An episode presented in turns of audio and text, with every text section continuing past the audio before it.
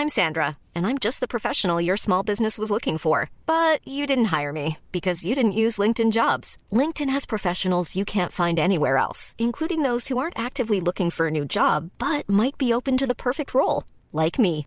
In a given month, over 70% of LinkedIn users don't visit other leading job sites. So if you're not looking on LinkedIn, you'll miss out on great candidates like Sandra. Start hiring professionals like a professional. Post your free job on linkedin.com/people today.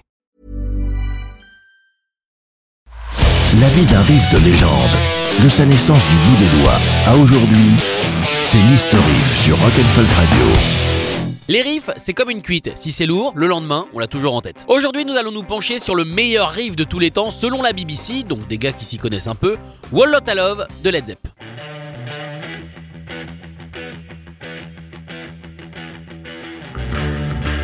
En octobre 1969, Led Zepp sort son deuxième album, qui est aussi son deuxième album de l'année, parce que dans les années 60, t'as pas le temps.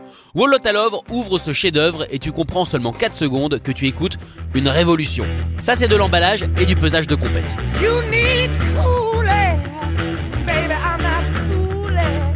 Robert, tu as raison, on a tous besoin de poulet.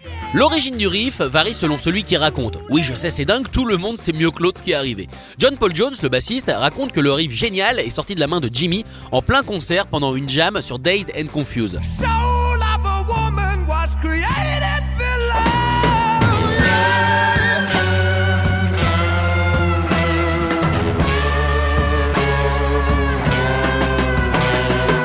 De Bouclette Dorée qui affirme que ce riff a été créé chez lui, tranquille, sans personne. John Bonham, euh, bah, lui, il a pas d'avis. Ce monstre a influencé presque tous les groupes gras et sales qui ont suivi. Jack White, Kurt Cobain ou encore Josh Homme qui, quand il a découvert ce riff, a failli arrêter la musique. Pour se rendre compte du poids du morceau, il suffit de voir les tronches de Jack White et de The Edge quand Jimmy le joue à 3 cm de leur visage dans l'excellent documentaire It Might Get Loud.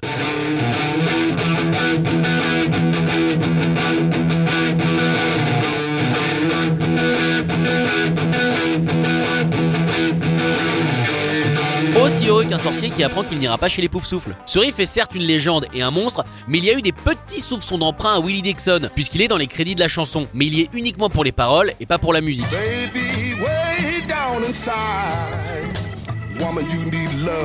Par contre, le riff de Led Zepp a été emprunté et pas qu'un peu, notamment par Snap Oui, désolé, je dois crier, mais il y a un point d'exclamation et il faut respecter la ponctuation.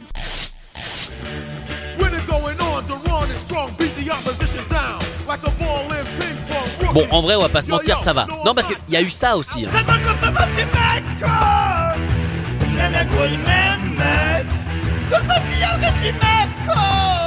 Un homme qui a mal, un homme qui souffre, un homme dangereux. Pour ceux qui veulent approfondir, c'était Morchen Namjou. Fluke l'a aussi mélangé aux Doors.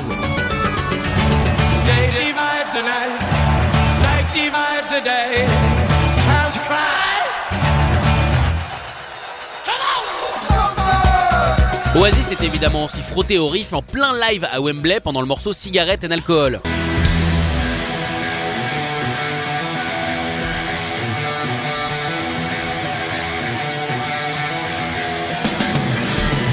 Ce qui est génial, c'est que ça prouve que Noël peut pomper autre chose que les Beatles. Retrouvez l'History Riff en podcast sur rock'n'folk.com. Hey, it's Danny Pellegrino from Everything Iconic. Ready to upgrade your style game without blowing your budget? Check out Quince. They've got all the good stuff shirts and polos, activewear, and fine leather goods, all at 50 to 80% less than other high end brands. And the best part? They're all about safe, ethical, and responsible manufacturing. Get that luxury vibe without the luxury price tag. Hit up quince.com slash upgrade for free shipping and 365 day returns on your next order. That's quince.com slash upgrade.